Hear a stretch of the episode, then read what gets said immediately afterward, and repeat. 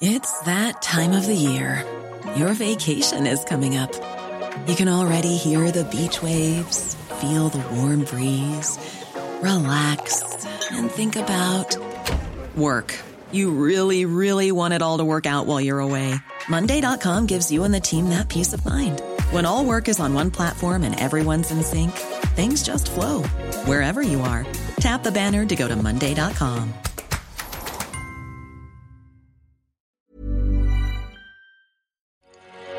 Génération Podcast. Génération Podcast. Génération Podcast. Génération. Podcast. Génération. Génération Podcast.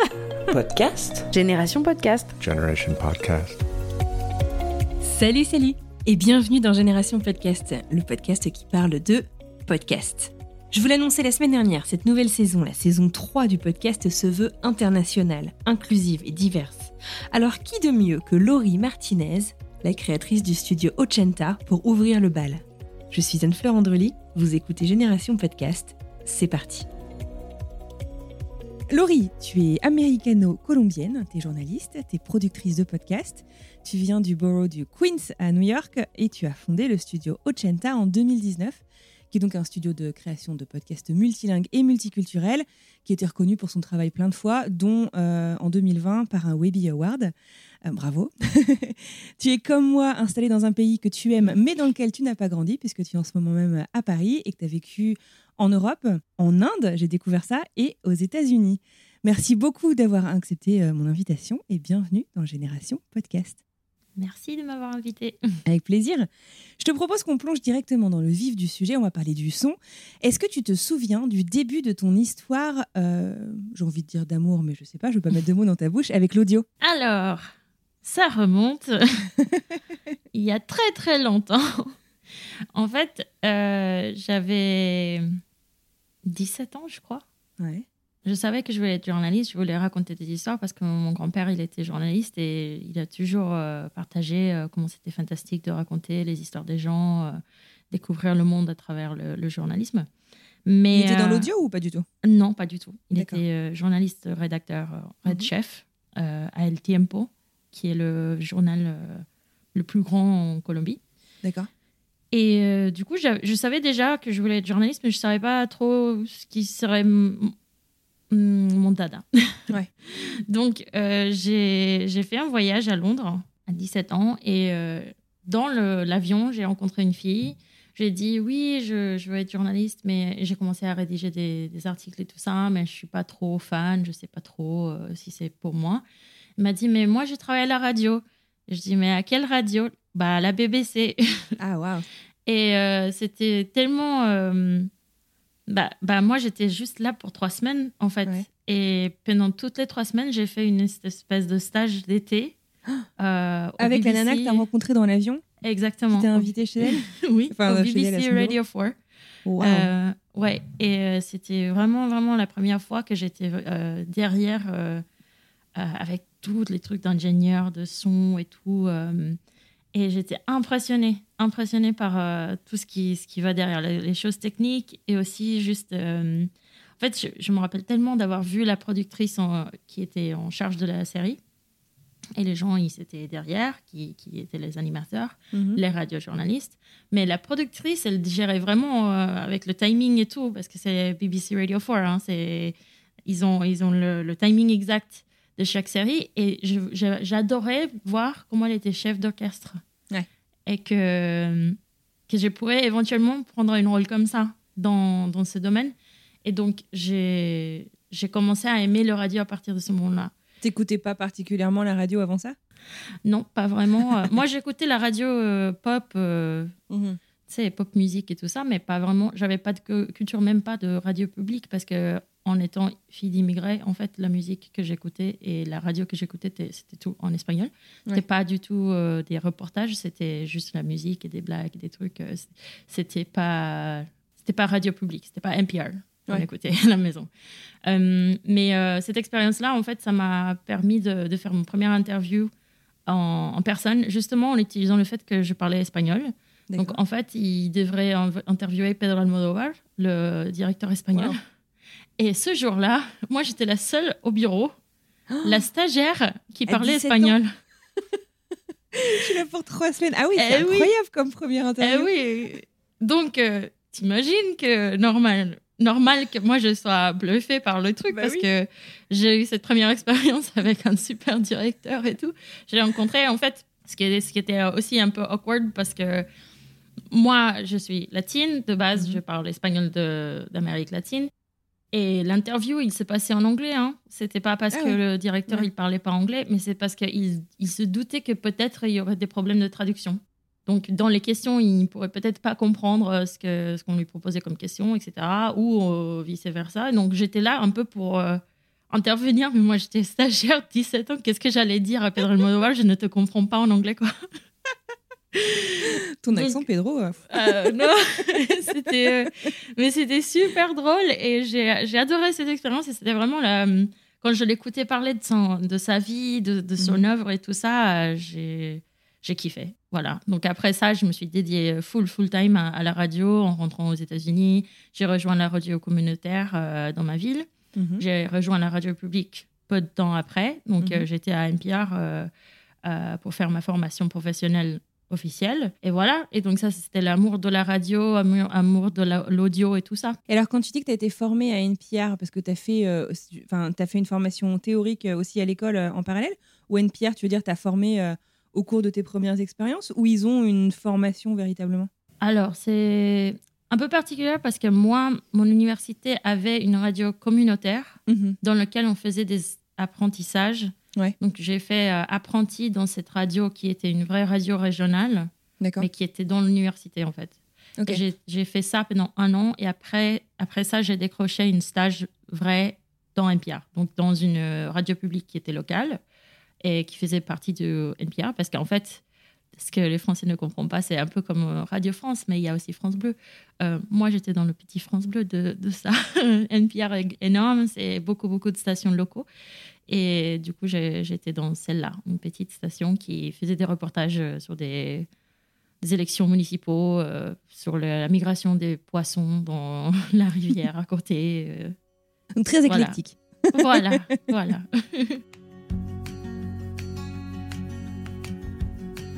Donc du coup, tu le dis, tu as travaillé en radio pour des médias euh, qu'on pourrait hum, qualifier de traditionnels, mais aussi, quand je faisais des recherches un peu sur, euh, sur ton parcours, pour l'ONU en Inde.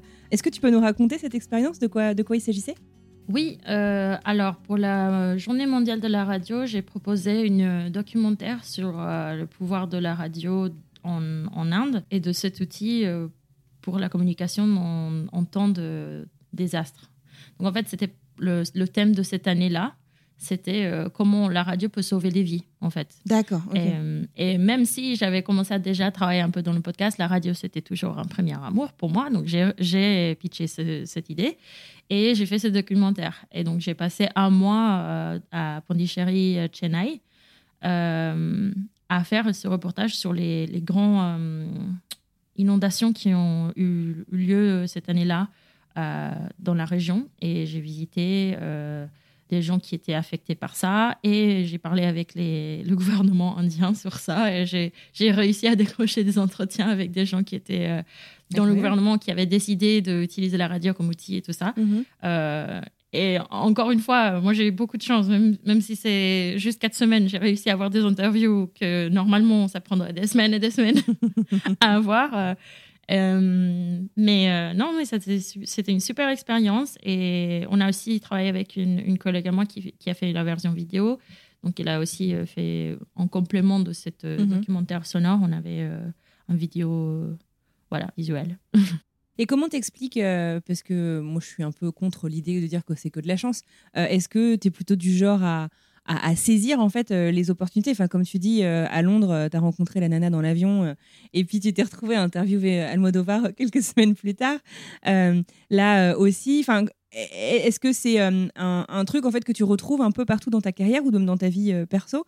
Tu saisis les opportunités comme elles viennent ou tu es très ouverte ou je sais pas si tu es capable d'expliquer ça?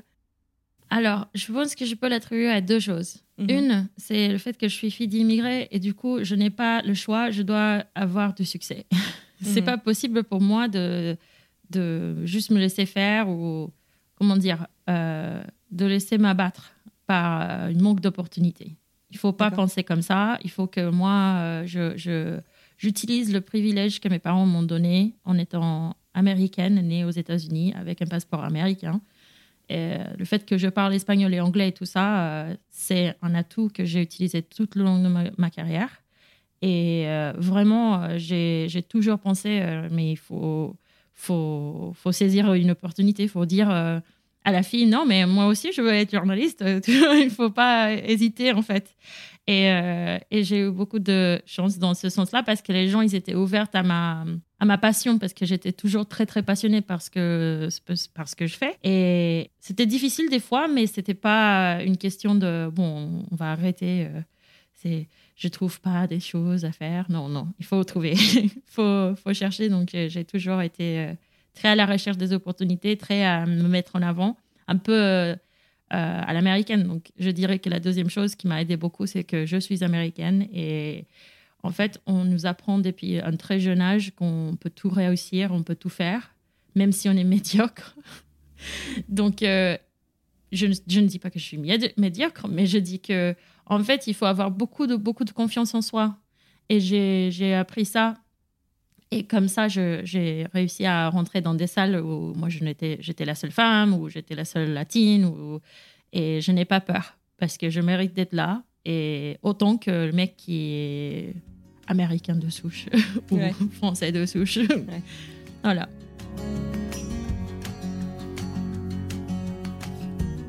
Comment est-ce que tu en es arrivé au podcast, du coup, euh, à partir de, de- de cette trajectoire professionnelle? Alors, euh, avant de partir en France, j'avais déjà commencé à faire des projets de podcast. C'était vraiment les très, très premières années de podcast euh, à la radio publique, euh, vers 2014-2015. euh, C'était Ouais. les années de Serial. Et donc, j'ai fait partie de l'équipe web qui aidait à mettre les, les reportages en ligne et les appeler podcasts. C'est-à-dire, c'est des, des- des rediffusions, tu veux dire ou, euh, Oui, des ouais. rediffusions et on les appelait podcasts parce que c'était ça avait commencé à être utilisé comme le, bah, le mot clé Mm. quoi. Et après, quand je suis partie en France, j'ai commencé à faire euh, ce qui, je dirais, du conseil sur des podcasts indépendants euh, en utilisant un peu euh, une méthode de, de branding et communication que j'avais appris aux États-Unis liée au podcast. Donc, comment on présente un podcast, comment c'est différent d'une di- rediffusion radio. En fait, le, le package qu'on faisait pour le podcast, c'était pas le même.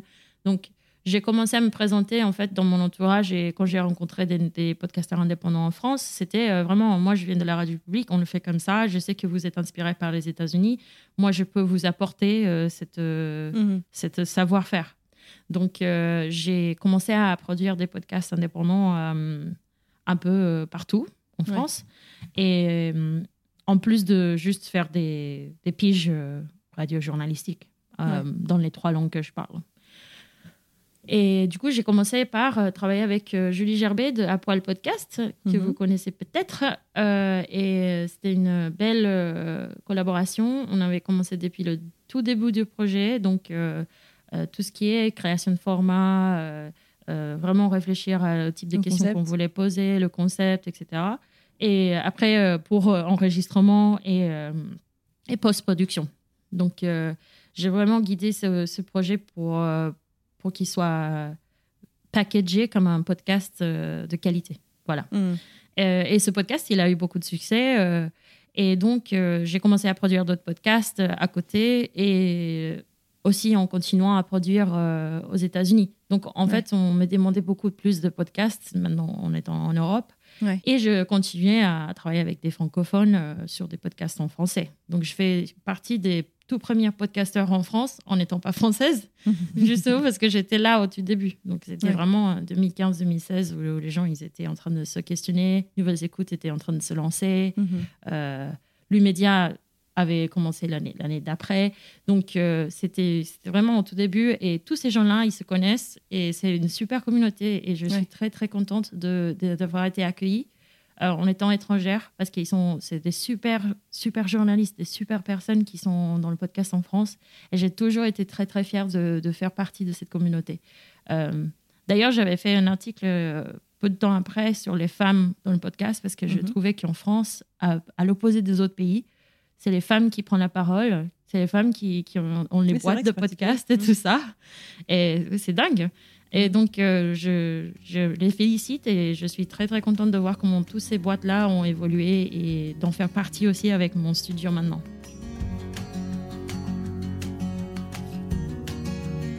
Je projette peut-être un peu mon expérience perso, mais du coup, je te demande, puisque tu le dis, en fait, tu travaillais beaucoup entre euh, les États-Unis, la France et même peut-être euh, d'autres pays en langue espagnole.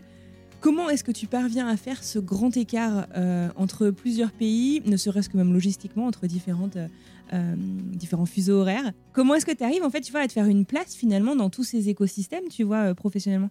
Alors, c'est difficile. Je pense que je l'ai fait pendant tellement des années seule, en tant que freelance. En fait, je me brandais, disons, j'ai vraiment fait une, une marque personnelle d'être internationale. J'ai toujours voulu être ça. En fait, quand je, suis, quand partie en France, je me suis dit, je veux être une journaliste internationale. Euh, je vais utiliser les langues que je parle et peu importe le médium, euh, je vais essayer de faire des reportages dans les langues que je parle. Euh, je ne peux pas le faire aux États-Unis. Aux US, il y avait pas, c'était pas vu comme une valeur, une valeur rajoutée en fait aux États-Unis. À cette époque-là, aujourd'hui, il y a beaucoup plus de contenu en espagnol et ça commence à se voir, mais disons que à l'époque, non. Donc, je me suis toujours un peu présentée comme ça et donc j'ai jamais eu, du mal à me placer dans ces, cultures parce que c'était euh, authentique à chaque fois. Donc, authentiquement, j'ai grandi avec la culture latine. Donc, je peux me présenter, je peux proposer des projets parce que je sais, je connais cette audience. Pareil pour les États-Unis, les Américains, je les connais parce que je suis américaine dans tous les cas. Euh, en France, c'était encore euh, une autre challenge, mais ce qui était génial, c'est que j'avais travaillé avec des gens qui avaient des beaux projets, qui étaient locaux et sur lesquels j'ai apporté pas le côté créatif, mais le côté technique et, et professionnel. Euh, donc, je sais, donc, je sais, je connais mes forces, je connais mes, hum, comment dire, weaknesses. Oui. Je suis pas française, donc je sais que je ne connais pas les, Français au- aussi bien qu'une Française. Mais euh, ce que je peux apporter à cette audience, c'est euh, cette, cette connaissance, c'est ce côté euh, voilà, professionnel de podcast. Donc, c'est comme ça que j'ai trouvé. Et maintenant, j'ai une énorme, une gratitude d'avoir une équipe qui m'aide à travailler à travers tous ces, ces fuseaux horaires parce que c'est dur. Alors, on a des Ouais. clients à Los Angeles là et je t'explique pas. c'est Ouais, très compliqué. bien. Mais, euh, bien.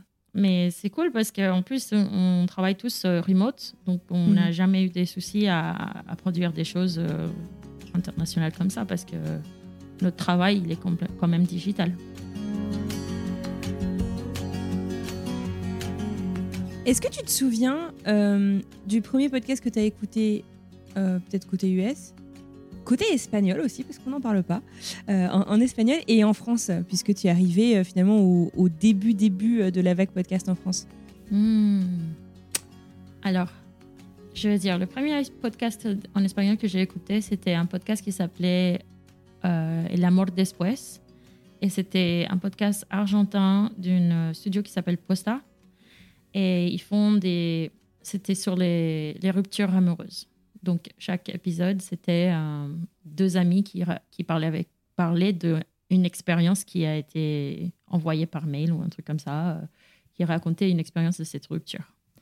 Et j'ai adoré le, format. euh, Les, hosts, ils étaient, ils étaient cool. Et surtout, c'était la première fois que j'avais écouté ça en espagnol. Donc, pour moi, c'était waouh, je suis super contente d'écouter ça dans ma langue. Parce que c'est ma langue maternelle. À la base, j'ai appris l'espagnol en premier. C'est pour ça que mon accent en français, c'est latine et pas américain. Euh, et donc, j'étais super contente de le découvrir. Après, en, en américain, euh, bah, comme tout le monde, c'était Serial. Mais le premier qui m'a qui m'a vraiment fait passion- devenir passionné de ça, c'était euh, Welcome to Night Vale, qui est un podcast de fiction qui comment expliquer ça? C'est c'est un programme de radio fictionnel dans une ville qui expérimente des choses très bizarres. Et euh, le journaliste qui anime le, le programme euh, parle de, de- de tous ces faits divers de cette ville bizarre. Genre, euh, le ciel est vert aujourd'hui, euh, pourquoi? Euh, Et c'était tellement drôle et c'était tellement indépendant que j'ai adoré. Et D'accord. il C'est se prend pas au sérieux cette série, c'était super. Et en France, la, la première que j'ai écoutée, c'était vraiment La Poudre. D'accord. C'était le premier. Et j'étais vraiment. J'adorais ce format d'interview. Parce que même si l'interview, c'est un format classique de base et que beaucoup de gens font, j'aimais beaucoup la manière dont Lorraine Bastide, elle, elle, fais- elle menait les entretiens. Mhm. Donc, tu avais envie d'écouter la suite, même si tu connaissais pas la personne. Et Ouais. ça, c'est fort. Ouais. Euh, donc, j'ai toujours été très impressionnée par ça.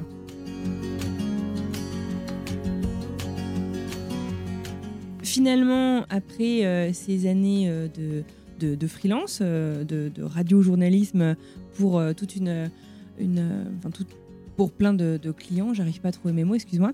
Euh, en 2019, tu crées Ochenta. Tout d'abord, je te propose qu'on parle du nom. J'ai jamais fait d'espagnol de ma vie, mais selon Google Translate, Ochenta, ça veut dire 80, c'est ça? Pourquoi ce nom? Alors, Ochenta, c'était parti de mon adresse à la maison à Queens. J'ai passé beaucoup de temps à réfléchir, mais comment je vais appeler ma boîte? Déjà, j'ai pris beaucoup de temps à décider, ok, de me lancer à faire une boîte et pas juste rester freelance parce que c'était c'est beaucoup plus de galère une, une société que de juste être freelance. Mais quand j'ai décidé de vraiment faire le pas, j'ai passé beaucoup de semaines à, penser, mais qu'est-ce qui me représenterait le plus? Qu'est-ce qui représenterait euh, cette euh, know, multiculturalité que avec qui j'ai grandi et ce qu'on propose comme contenu et qui serait possible de prononcer dans les trois langues, au moins les trois langues. Ouais. Pour les autres langues, ce serait compliqué, je crois. Les trois langues Mais- euh, étant donc euh, anglais, espagnol, français. Exactement, parce qu'à la base, Ochenta, je l'ai lancé avec les trois langues que je parle moi-même. Aujourd'hui, on, on présente euh, 27 langues. Euh, c'est autre chose, mais à la base, c'était les trois, ces trois-là. Donc, j'ai pris cette, cette chiffre parce que ça fait partie de mon adresse à la maison quand j'étais petite. Et c'était une adresse qui représentait cette, cette, euh, cette maison multiculturelle. Et c'est aussi euh, euh, un petit souhait à moi qu'on ait 80 langues chez Ochenta. Ah, génial, d'accord. Voilà, Moi, je croyais que c'était par rapport à Mira qui était découpé 80 en- minutes de contenu aussi. Ouais. Ça, ça c'était après. C'était D'accord, ok. Rien à voir. Euh, Moi, j'ai vraiment voulu faire ça. Ok, que ce chiffre-là, ce titre-là représente la multiculturalité. Mhm. Après la première série, Miha, effectivement, on les a publiées avec euh, 10 minutes de contenu, 8 épisodes, 80 Mhm. minutes de contenu. Euh, C'était un format que je trouvais un peu parfait parce que voilà, on s'appelle Ochenta, mais aussi Mhm. parce que je trouvais que l'histoire, il, il pourrait vraiment parfaitement se présenter dans ce, ce Mhm. temps-là. Euh, donc, une jolie coïncidence. Et depuis, euh, le chiffre 80 me suit partout. Ah Et ouais même, même sur d'autres séries où on ne veut pas forcément en faire 80 épisodes ou quoi. Là, récemment, on a sorti une série euh, de euh, Choisis ta propre aventure. Oui, Qui est donc, euh, Atacama. auto- oui, Adventure in Atacama. Et en, en espagnol, c'est Asafata en Atacama. This is Adventure in Atacama! An audio game from the creative minds at Studio Ochenta. Prepare yourself for an epic audio journey around the world. At the end of each episode, you'll get to choose the journey you wish to take. But pay attention to your choices, because you might not get the ending you wished for.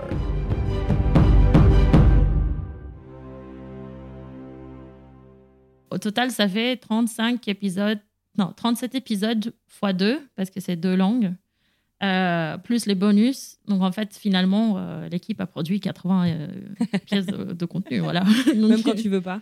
même quand je veux pas, c'est comme ça. Voilà. D'accord. Euh, pourquoi est-ce que le studio Ochenta a vu le jour Du coup, qu'est-ce qui t'a poussé à sortir de, de, de ce, de ton travail freelance? Et hum, est-ce que Ochenta 2022, c'est le même que Ochenta en 2019 Pour répondre à la question, euh, pourquoi j'ai lancé Ochenta, euh, je pense qu'au bout d'un moment, je me suis dit que j'avais envie de raconter mon pro- ma propre histoire et d'arrêter d'être derrière, comment dire, de- derrière en production, en post-production, caché. Le Euh, rideau. Ouais, c'est ça. Euh, je voulais vraiment pouvoir présenter une vision de l'audio que je ne voyais nulle part, par- nulle part ailleurs. Et, et je ne pourrais pas faire ça sans me mettre en avant moi-même. Donc, euh, c'était vraiment une, euh, une, une espèce de. Voilà, une force en moi qui me disait bon, il faut, faut quand même que les gens reconnaissent mon travail et que je ne sois pas juste un nom en crédit, que je sois plus mise en avant, mais aussi que, que cette vision de l'audio, que ce soit diverse, diverse, que ce soit multiculturel, que ce soit à travers les cultures, etc., que ce soit à travers euh, un studio que je représente. Ouais. Euh, Ça va avec ta marque, ce que tu disais tout à l'heure aussi. C'est ça, c'est ma marque, euh, mais en, en plus grand. Et j'ai eu des opportunités juste, juste avant de lancer Ochenta. J'ai eu plusieurs propositions de postes dans des super boîtes qui aujourd'hui existent et qui sont géniales. Mhm. J'aurais pu être dans des super euh, sociétés françaises ou euh, américaines. Mhm. Euh, mais finalement, j'ai décidé de faire mon propre truc. Et euh, aujourd'hui, je re- rencontre les chefs de ces boîtes et je dis bah, j'ai fait la bonne ch- le bon choix parce que j'ai fait mon propre, euh, ma propre vision des choses. Et j'ai pas fait une erreur, je regrettais absolument pas. Et alors, quelles sont les histoires que Ochenta raconte? Alors, depuis le départ, je voulais absolument raconter les expériences des immigrés, des gens qui vivent euh, la double culture, euh, des gens qui ne sont, qui ne sont jamais représentés vraiment dans les médias euh, généralistes. Euh, donc, à la base, en lançant avec Mira, c'était aussi euh, de présenter ces histoires. Moi, j'adorais le fait que les Français ont aimé Mira parce qu'ils n'avaient jamais entendu une histoire d'une famille latine colombienne aussi aux États-Unis. Parce qu'ils connaissent que les trucs de narcos et tout ça. Donc j'étais super fière de pouvoir présenter une autre perspective. Donc toujours avec toutes nos séries, c'était de, de faire des choses qui te surprennent, qui te, qui te donnent cette nouvelle perspective sur une culture, sur une communauté. Euh, et toujours avec des gens qui sont de cette communauté. Donc c'était aussi ça euh, qui m'a qui m'a poussé à, à produire des choses, par exemple avec Mélanie. euh, Mélanie Young, qui, qui produit euh, plusieurs podcasts indépendants en France qui est chroniqueuse Génération Podcast. et qui est, voilà et de représenter son histoire à elle en France aussi et, par la suite euh, toutes les autres séries qu'on a fait en originaux et même pour nos clients à chaque fois c'est vraiment à dire euh, les langues ne devraient pas être une barrière la culture ne devrait pas être une barrière pour comprendre les- euh, l'un et l'autre. Voilà.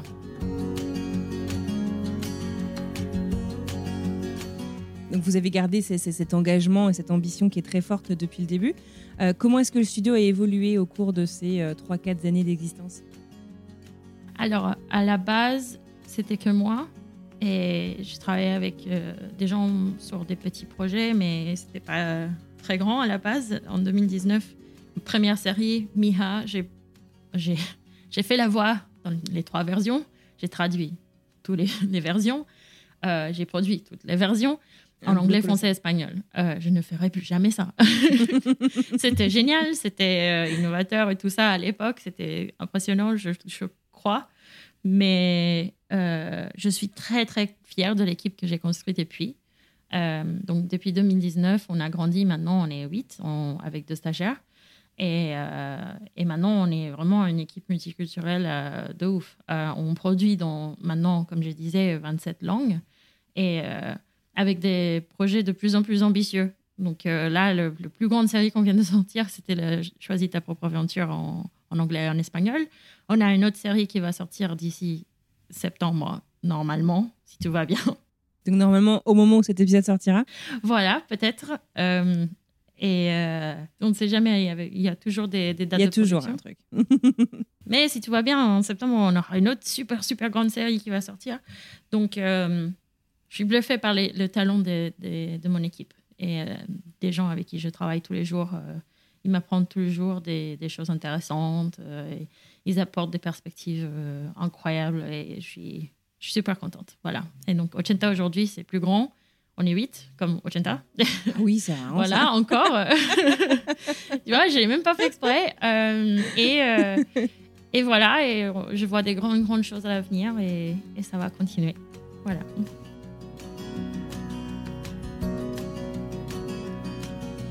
Aujourd'hui, donc tu le disais, vous avez euh, le Choose Your Own Adventure qui est euh, mi-escape game, euh, mi-fiction, comédie, aventure avec Atacama. Vous avez aussi du true crime, vous parlez des sujets de société, d'héritage culturel, vous faites des fictions, enfin, vous faites de l'aventure. Est-ce que vous avez une spécialité en fait? Et c'est peut-être pas justement dans le style, c'est plus sur le fond Je pense que c'est sur le fond surtout. On a fait une charte de valeurs d'Ocenta récemment d'ailleurs pour des nouvelles propositions d'idées euh, de l'équipe. Et je pense que ça, ça pourrait répondre plus à la question parce que c'est vrai qu'on fait un peu de tout. Euh, on n'est pas une, fixé que sur une cible de femmes euh, ou de, je ne sais pas, mexicains euh, de l'âge de 25 à 35 ans. en fait, toutes les séries d'Ocenta doivent t'inspirer, doivent, doivent donner un peu de curiosité à apprendre quelque chose. Elles devraient toujours avoir des valeurs, valeurs de, famille, disons, euh, de mettre en avant des choses qui, pourraient s'écouter par toute la famille. Donc, euh, même nos true crime, ils sont pas violents. Donc, en fait, tu peux l'écouter avec euh, les gosses et tout. Et ils devraient vraiment te donner des émotions. Donc, que ce soit de rigoler ou un peu être sentimental, un peu comme Miha, ça devrait te, te, faire sentir quelque chose. J'aime bien nous comparer comme à Pixar disons, toutes nos séries sont un peu expérimentaux comme ça. Euh, chacune a sa propre identité, tout ça, mais à la, fin de la journée, ils sont tous quelque chose qui te touche, qui te. Et, c'est ça qui nous pousse à faire des nouveaux projets intéressants et tout ça. Alors, tous tes projets, donc on le disait, ils sont euh, maintenant euh, dans plein de langues. Une question euh, que j'ai, on parle souvent dans Génération Podcast bah, de l'écosystème français, puisque c'est dans celui dans lequel, en tout cas celui qu'on a en commun, dans lequel on évolue. On, parle, on a beaucoup parlé, en tout cas dans le passé aussi, de l'écosystème podcastique américain, là où beaucoup de choses ont commencé quand même dans le monde. Qu'est-ce qu'il en est en fait de l'écosystème du podcast espagnol? Est-ce qu'il il y a un écosystème, je ne sais pas, qui, qui est plus... propre à un continent, je pense à l'Amérique du Sud, ou est-ce que c'est vraiment la langue? Enfin, comment est-ce que ça, Comment est-ce que ça s'organise? Comment ça se fait? Est-ce que tu peux nous en dire quelques mots? Alors, il y a trois régions fixes pour l'espagnol, podcast en mhm. espagnol. Il y a l'Espagne, il y a l'Amérique latine et il y a US Latinx. Ah oui, c'est vrai qu'il n'y a pas de langue officielle aux États-Unis. Voilà, on n'a pas une langue officielle, mais on sait que la deuxième langue la plus parlée, c'est l'espagnol. Et donc, maintenant, cette audience-là, elle compte comme une autre pays, disons. Ah euh, d'auditeurs et euh, auxquels on veut s'adresser par rapport à du contenu bilingue ou mhm. euh, le faire disponible en espagnol et anglais en même temps. Et ça, c'est intéressant et je, suis très, très intéressée à voir comment cette audience elle est, soutenue par les, plateformes et tout ça. Justement parce que quand on voit l'argent qui passe dans les plateformes aux États-Unis, s'il s'appliquait à une cible spécifique comme ça, ça pourrait grandir très vite. Donc, euh, ce qui va être à euh, voir dans les prochaines années, ça va être euh, cette audience latine aux États-Unis. Ensuite, on a l'Amérique latine qui est vraiment concentrée sur les trois pays, donc Argentine, Mexique et Colombie. surtout parce que là, il y avait une culture de l'audio un, petit peu plus fort et aussi par rapport au dubbing et tout ça, ça avait déjà une, une culture d'écouter des choses doublées. D'accord. Voilà. Et, euh, et, aussi, il y a des choses intéressantes qui se passent par rapport aux différents genres là-bas. Donc, beaucoup d'horreur, euh, super net, euh, comment dire, conspiratie. Conspirationniste Voilà. ça, c'est hyper populaire en Amérique latine. Et bien sûr, les comédies. Que ça, c'est partie de notre culture. Ouais. Et en Espagne, ce qui est intéressant, c'est que des fois, il y a des choses qui, qui se transfèrent de l'Amérique latine en Espagne et vice-versa mais c'est cas par cas. Pas forcément. Euh, on pourrait pas dire que toutes les séries Amérique latine marchent en Espagne et vice-versa. Euh, nous, on a eu beaucoup d'amour pour Miha en Espagne, aussi parce qu'on était basé en Europe et euh, beaucoup de notre promotion était dirigée vers l'Espagne, parce qu'on mhm. connaissait cette audience. Euh, moi, je connaissais cette audience parce que je suis ici, je travaille avec des Espagnols des fois. Mais voilà, il faut, savoir qu'en espagnol, l'écosystème, il grandit. On a beaucoup, beaucoup des hispanophones dans le monde et je suis heureuse de pouvoir faire du contenu pour eux.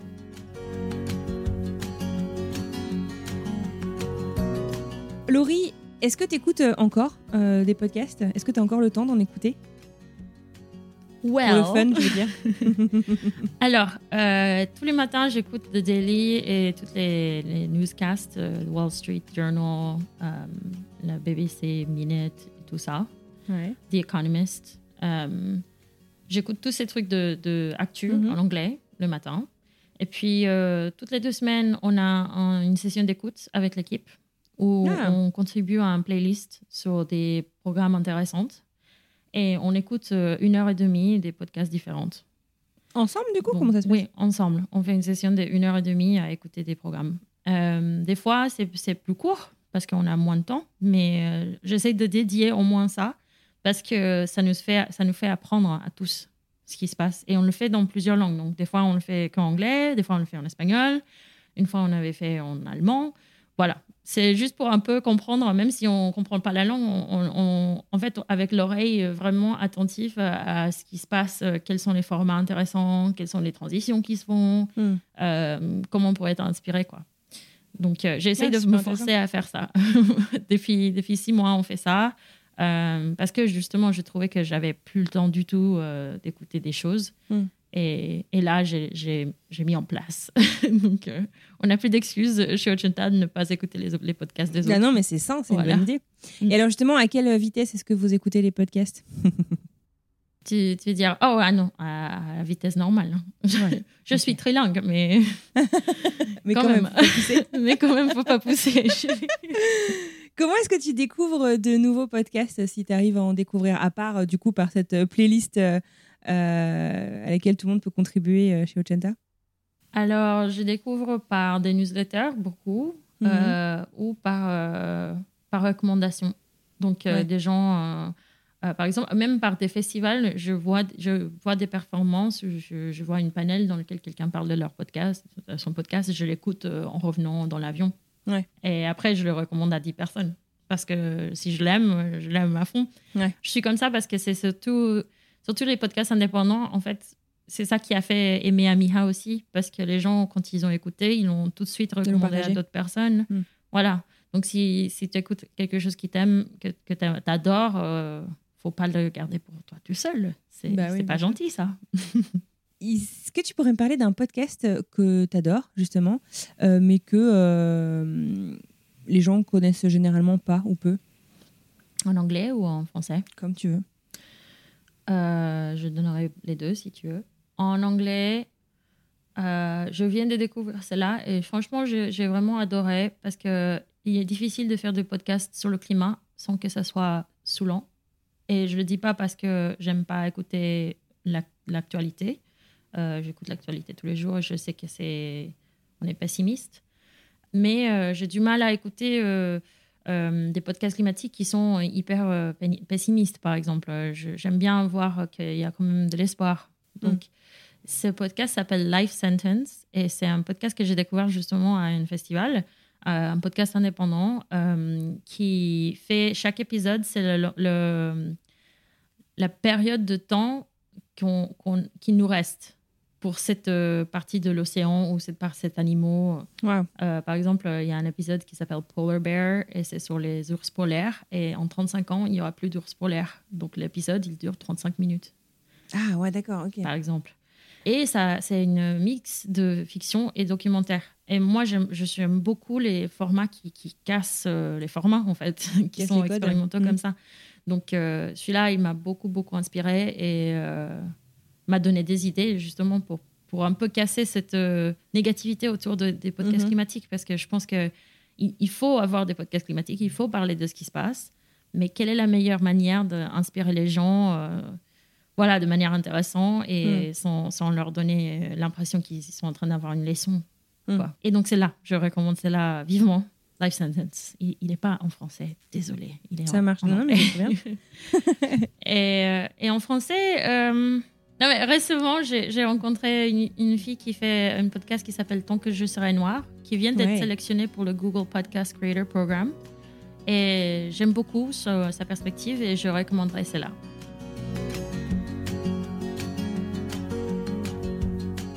Est-ce que euh, il y a euh, un truc que tu voudrais dire euh, à un, un ou une aspirant podcasteur, podcasteuse, euh, quelqu'un qui se lance euh, Peut-être que c'est quelque chose qu'on t'a dit, peut-être que c'est quelque chose que qu'on t'a conseillé ou que tu aurais aimé qu'on te, qu'on te dise quand tu t'es lancé Quand j'ai commencé à conseiller sur des podcasts, le premier conseil que j'ai donné à tout le monde, c'était ose, vas-y, fais-le.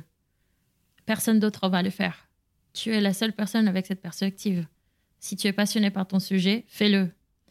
Mais je sais que c'est plus facile à dire qu'à faire parce que même en disant ça, ça m'a pris quand même cinq ans avant que je lance ma société. Parce que je ne, je ne dirais pas que je ne croyais pas ces mots, mais je me disais que je, ne, je n'avais pas ma place encore. Hmm. Tout ça a changé parce que justement, je suis allée à la rencontre des gens que j'admire énormément dans la radio publique et dans le podcast américain, dans un festival. Et en fait, ils, ils se posaient la même question. Et c'est incroyable parce que eux, même les gens qui sont hyper établis, qui ont des podcasts qui sont hyper connus, euh, des, de Radiotopia, je ne sais pas si tu connais, mais c'est un des, des studios de podcast les plus anciens aux States. Eux aussi, ils se posaient ces mêmes questions-là. Donc, si tout le monde se, se demande est-ce que je ose? À, à n'importe quel niveau, il faut pas avoir peur.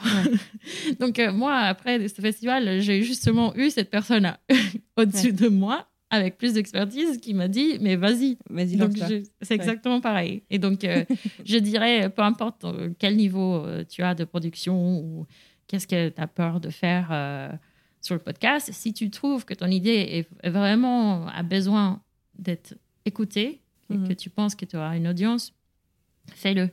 Fais-le parce que tu perds rien. Peut-être un peu de temps mais si tu, si tu crois vraiment à ça, tu vas pas avoir l'impression que tu perds du temps. Donc euh, voilà, c'est ça le, le- le conseil. Pour terminer, et parce que je sais que vous aimez les recommandations de podcast, Laurie vous livre quelques recommandations sur quoi écouter qui a été produit par le studio Ochenta. Bah, je- si vous aimez des podcasts internationaux euh, et vous aimez écouter euh, des histoires de perspectives que vous ne connaissez pas, euh, je recommande déjà notre série phare en français, c'est Miha Podcast. Les premières deux saisons sont disponibles en français. Et donc ça s'écrit M-I-J-A Podcast. Et, et ça se prononce pas Mija, mais si ça vous aide à le trouver, vas-y. et et, euh, aussi, si vous écoutez des podcasts en anglais pour apprendre plus l'anglais, je recommande aussi euh, notre série Caper qui est euh, euh, True Crime, euh, pour ceux qui aiment le True Crime qui n'est pas violent. Voilà, il est disponible en anglais, allemand, espagnol et italien. Et du coup, tu fais plus en français euh, d'ailleurs? Depuis un moment, on a fait un Ouais. changement de, de concentration dans le, dans le contenu, mais ça, Ouais. va, ça va arriver. Ça va revenir. On Bah, est en, train de produire des hein, choses, ouais. mais ils ne sont pas encore sortis. Merci beaucoup, Laurie. Merci à toi. Je te souhaite un merveilleux été. J'ai hâte de voir du coup ce que vous nous préparez pour septembre. On croise les doigts pour ça septembre. Oui. et puis, et puis, et puis voilà.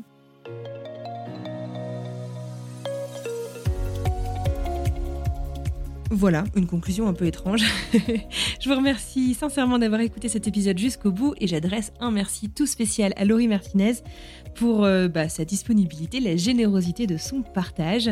Et euh, bah, j'ai appris plein de choses. Je vous mets les recommandations de Laurie dans les notes de l'épisode ainsi que sur le blog www.écoutegénérationpodcast.com. Je vous invite à nous retrouver sur LinkedIn et Instagram, sur la page de Génération Podcast pour échanger à propos de cet épisode. En attendant, je vous souhaite une très très belle semaine et je vous retrouve jeudi prochain pour de nouvelles histoires. À bientôt.